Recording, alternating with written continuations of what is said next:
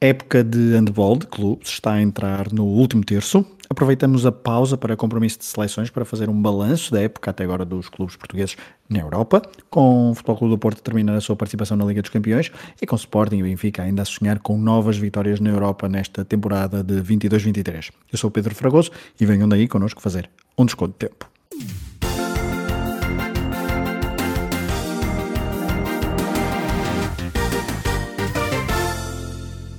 Viva!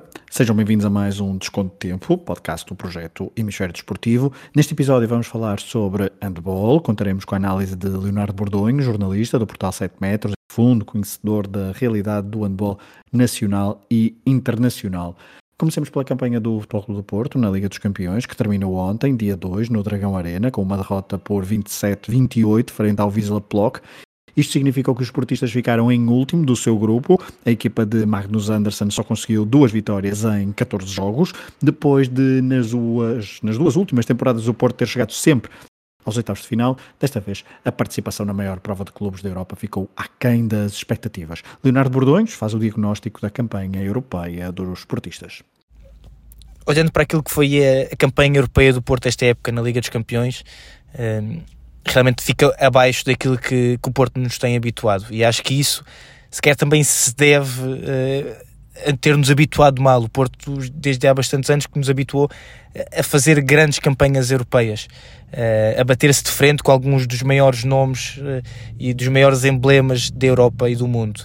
E sequer habituou-nos mal e, e levou a que não compreendêssemos o quão difícil e, e quão alto está e é o nível da Liga dos Campeões. Uh, e realmente uma equipa como o Porto, que se calhar não tem uh, o orçamento uh, de outras equipas, uma equipa que tem que ir renovando os seus atletas com alguma regularidade e que muitas vezes, e tal como eu já falei anteriormente, era capaz de ultrapassar a falta de competitividade e de intensidade que havia no campeonato interno, realmente com mostrar uma, uma dinâmica, um coração e muitas vezes uma experiência do grupo uh, e uma crença que lhe permitia ultrapassar outro tipo de, de adversários. Acho que este ano o Porto se ressentiu e muito um, ehm, das mexidas. A verdade é que a primeira linha do Porto é praticamente toda nova no que diz respeito aos laterais.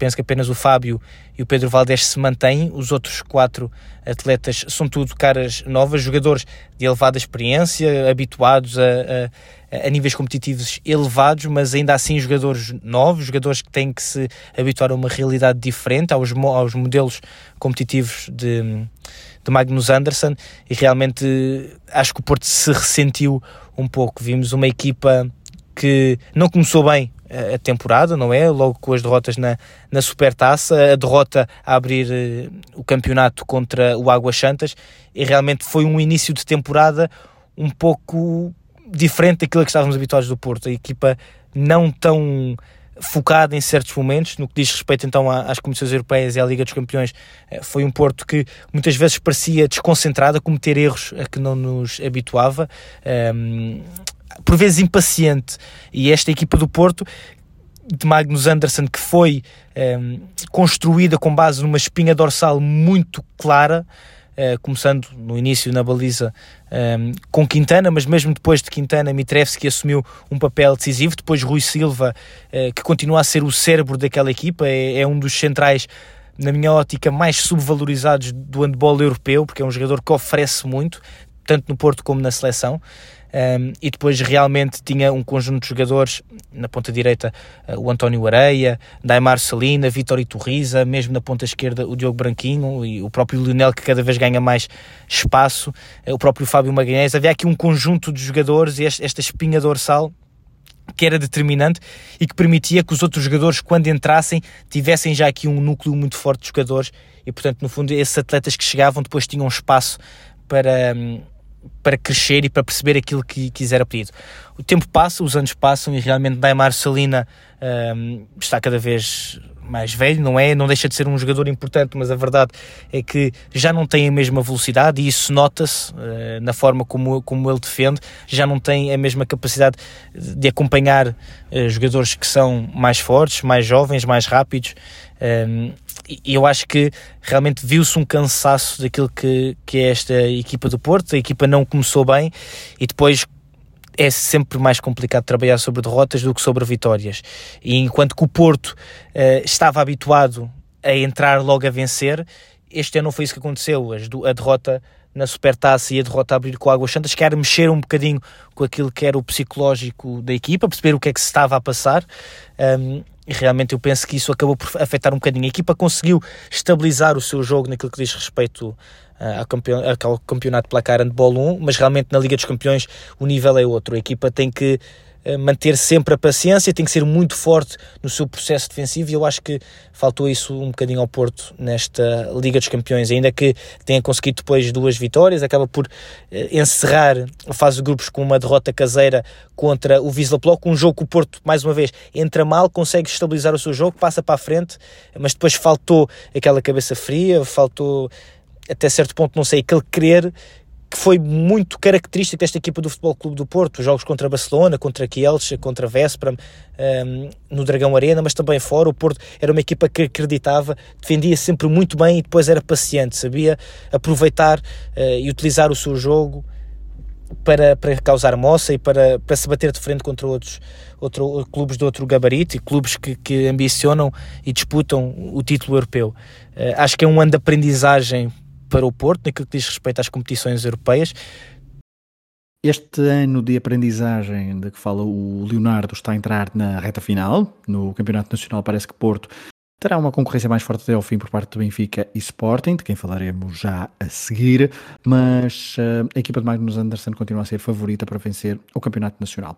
Ainda na Europa, voltando então ao, às competições europeias, nota-se uma dificuldade grande dos portistas em vencerem fora de casa. Em três épocas de Liga dos Campeões, o Porto apenas consegue duas vitórias fora no, fora do Dragão Arena.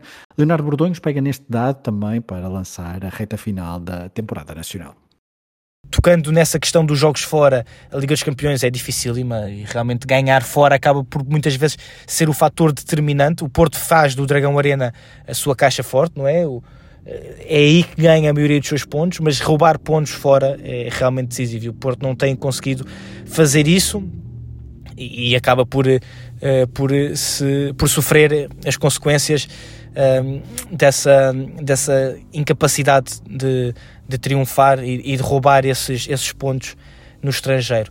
Ah, tal como digo, parece-me ser uma época de aprendizagem para o Porto, numa altura em que se vê Benfica e Sporting eh, também a crescer, e parece que este ano no campeonato sequer poderemos ter uma luta intensa e interessante até final, algo que nos últimos anos não tem acontecido.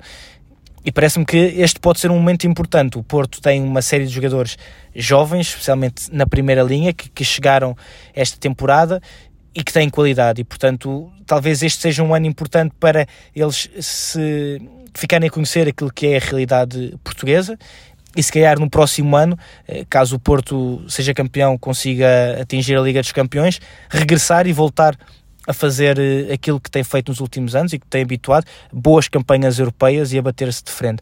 Uh, acredito que é um Porto que vai evoluir e Magnus Anderson é um treinador um, que nos tem habituado a saber adaptar a sua equipa eh, e eu acho que isso será determinante. Lembro-me de há uns anos ter falado com Magnus Anderson e o ter questionado sobre como é que a equipa conseguia fazer essa mudança do chip entre o campeonato interno, em que realmente a equipa, eh, do ponto de vista físico, do ponto de vista defensivo, eh, não pode colocar eh, tanto e jogar da forma como joga lá fora, em que os, os árbitros permitem muito mais contacto, permitem outro tipo de intensidade. Ele disse que realmente uma equipa para estar a este nível tem conseguido fazer essa separação e separar aquilo que é o jogo no plano interno e que, que é o jogo no plano externo. Acho que a equipa está a aprender novamente a fazer isso e é uma questão de tempo até vermos um Porto novamente forte. Um, na Liga dos Campeões já não poderá fazer, mas quem sabe, se calhar na próxima temporada, caso consiga vencer e apurar-se, poderá novamente e tem todas as condições para uh, voltar uh, àquilo que nos tem habituado. Quando Fechando o tema Porto e Liga dos Campeões, olhamos agora para outros clubes portugueses nas competições europeias. Na segunda maior prova de clubes da Europa, a Liga Europeia, Portugal teve três participantes na fase de grupos. Começamos pelo Águas Santas, a equipa da Maia, treinada por Ricardo Moreira, ficou em último do seu grupo, com apenas uma vitória e dois empates em 10 jogos, mas os números negativos não impedem Leonardo Bordonhos de classificar esta participação europeia do Águas Santas de bastante positiva. Bem, começando pela hum, participação do Águas Santas na Liga Europa, eu acho que só pode ser considerada muito positiva para aquilo que é uma equipa como o Águas Santas, eh, tendo em conta que tiveram que ultrapassar duas fases de qualificação, primeiro com o Cox da Finlândia e depois aquele duelo interessante com o Belenenses, aí acho que podemos dizer que Portugal teve um bocadinho de azar, podíamos ter eh, eventualmente eh, tido quatro equipas portuguesas na fase de grupos, o sorteio acabou por ditar um Belenenses Águas Santas e a equipa hum, Maiata conseguiu, conseguiu se distanciar, conseguiu garantir essa qualificação para, para a fase de grupos pela primeira vez.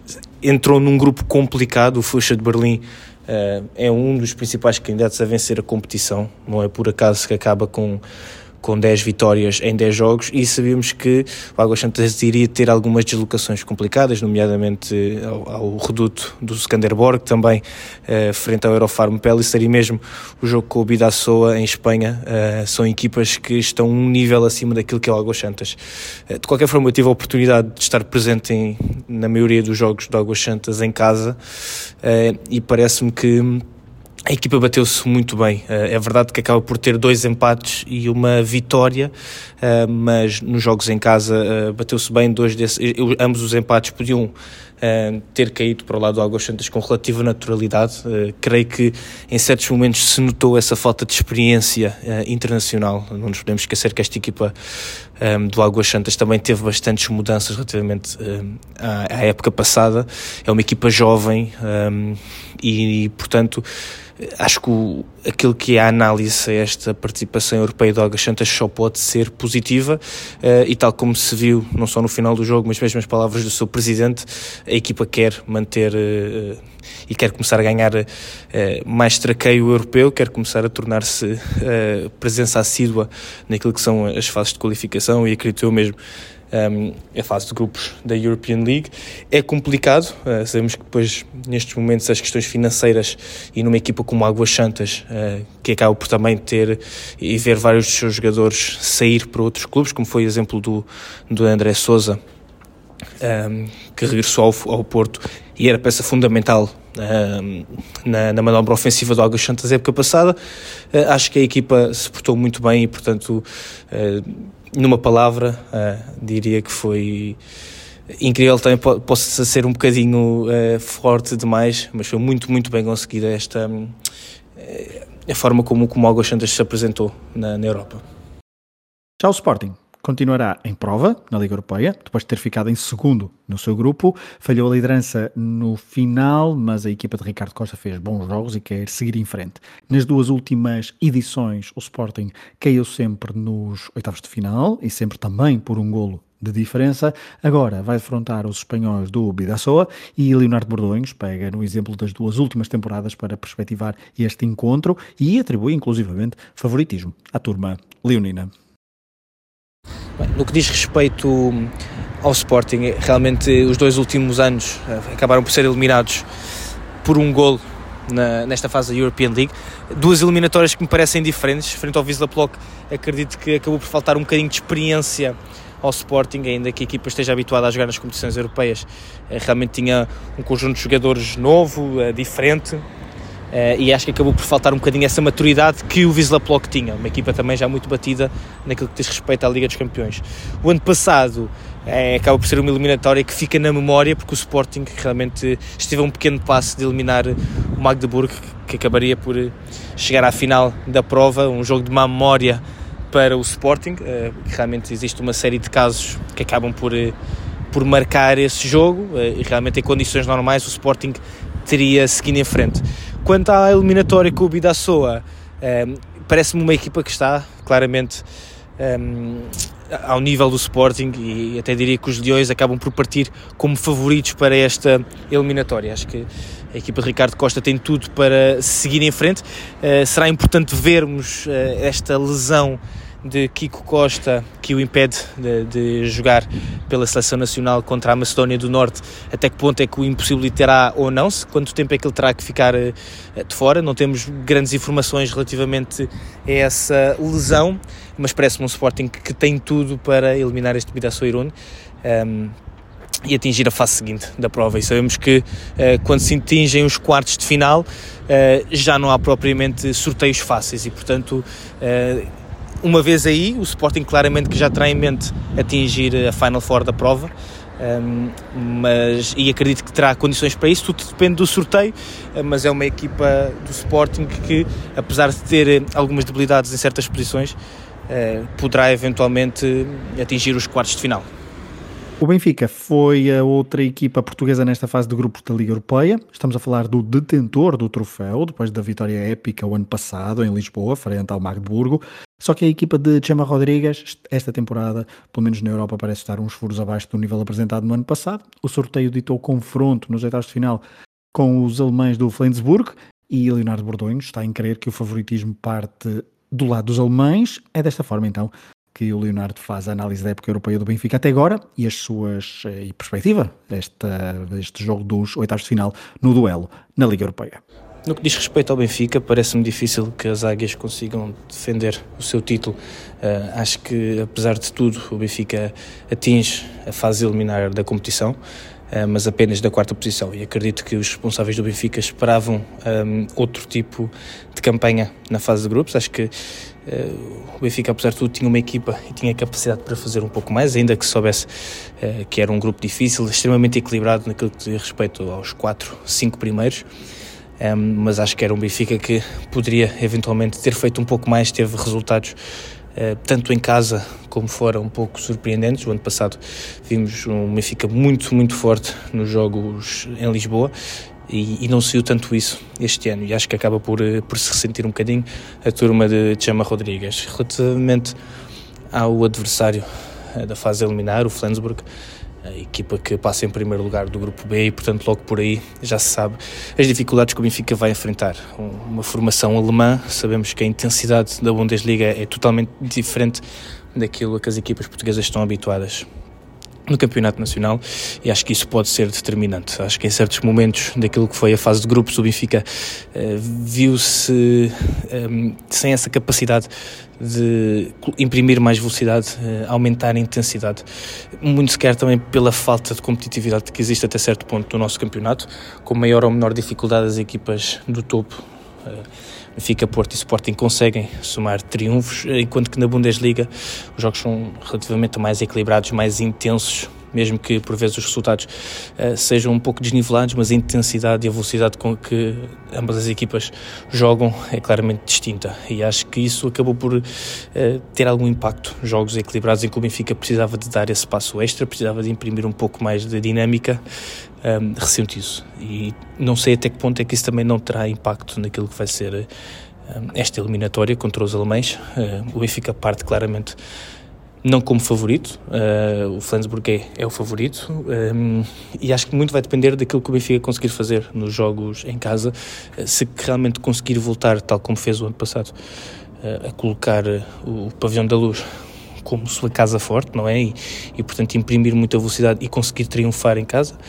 Uh, eventualmente pode uh, surpreender o Flensburg, mas parece-me uh, um jogo complicado e que terá que ser um, um, Benfica de alto nível, à semelhança daquilo que já fez a espaços nesta temporada, mas terá que ser muitíssimo consistente. Por fim, e aproveitando este episódio sobre handball, aproveitamos então esse, esse embalo, e já que estamos a falar de, deste desporto e em vésperas da nova reunião da Seleção Nacional, vamos falar sobre a equipa do Paulo Jorge Pereira, que depois do 12 lugar no Mundial em janeiro, regressa à competição para a, para a qualificação rumo ao Europeu de 2024. Nos dois primeiros jogos, Portugal bateu confortavelmente Turquia e Luxemburgo. Agora tem duplo confronto com a Macedónia do Norte, dia 19 em Skopje, dia 12 a Matosinhos, no meio de uma espécie de renovação geracional promovida pelo selecionador. Há algumas baixas confirmadas, nomeadamente a de Kiko Costa, a jovem estrela do Sporting, está lesionada, mas isso não tira o favoritismo a Portugal e Leonardo Bordões acredita que o saldo deste duplo confronto será de duas vitórias, o que significará, por isso, a qualificação para o Europeu de 2024, que se realizará na Alemanha.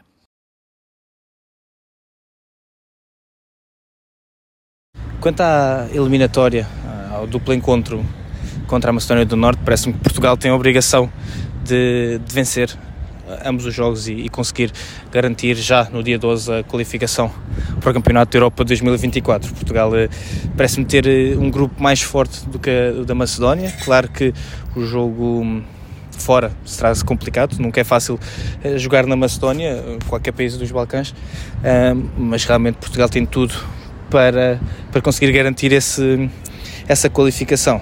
Jogamos sem Kiko Costa, que está por lesão, um, ehm, e por isso uh, pareceu-me interessante uh, a decisão de seguir apenas com Diogo Silva. Diogo Silva que acabou por não jogar durante o Campeonato do Mundo, por lesão ou por, ou por opção. mas parece-me claramente um jogador que não tem tido as oportunidades ou confiança nos últimos tempos do selecionador. É verdade, o Diogo tem, tido, tem sido assolado por lesões, tem sido uma carreira, ainda que curta até o momento, mas pautada por lesões. Ele que foi visto um, ehm, como o melhor lateral direito do, do mundo na sua geração. Um, ehm, e portanto parece-me que se terá que ser, terão que ser uh, jogos de afirmação para Diogo.